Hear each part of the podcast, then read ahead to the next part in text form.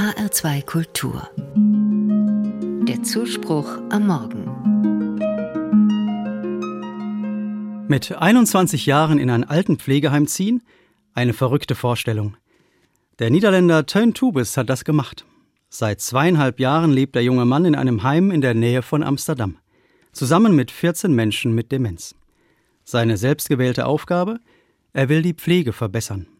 Der gelernte Altenpfleger sagt, die Betroffenen haben keine eigene Stimme mehr. Ich will ihre Stimme sein, bis wir in der Pflege gelernt haben, ihnen selbst zuzuhören.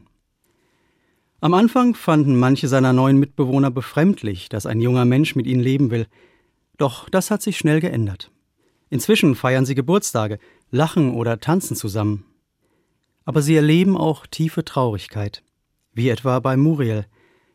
Einmal sagt die alte Frau zu ihm, das Leben hier hat keinen Sinn, wir gehören nicht mehr dazu. Also wäre es besser, wirklich tot zu sein.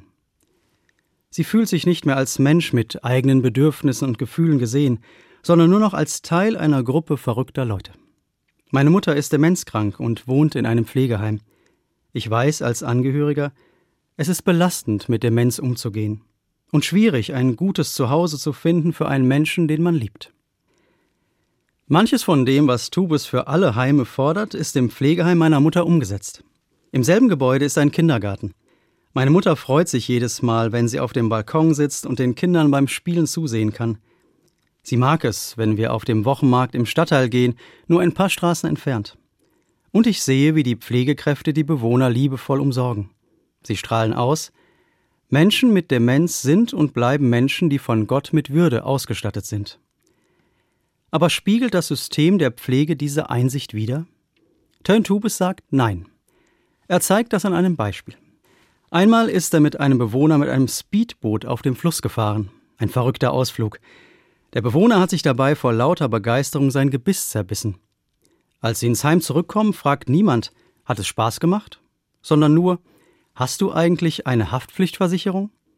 Tubes kritisiert, Sicherheit, Kontrolle und normierte Tagesabläufe seien oft wichtiger als Mitmenschlichkeit.